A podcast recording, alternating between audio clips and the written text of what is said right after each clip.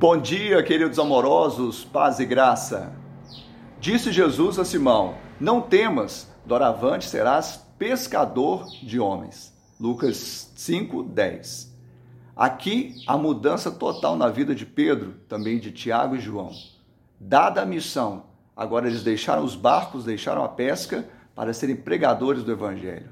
Salomão disse que quem ganha almas é sábio e não há nada mais relevante nessa terra, porque alguém pode prover pão, mas só Jesus é o pão da vida. A ciência pode dar bem-estar, mas só Jesus é aquele que cura e dá vida.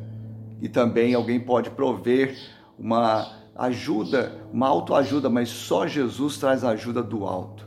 Que eu e você tomemos posse desse mandato e falemos da parte do Senhor a essa geração.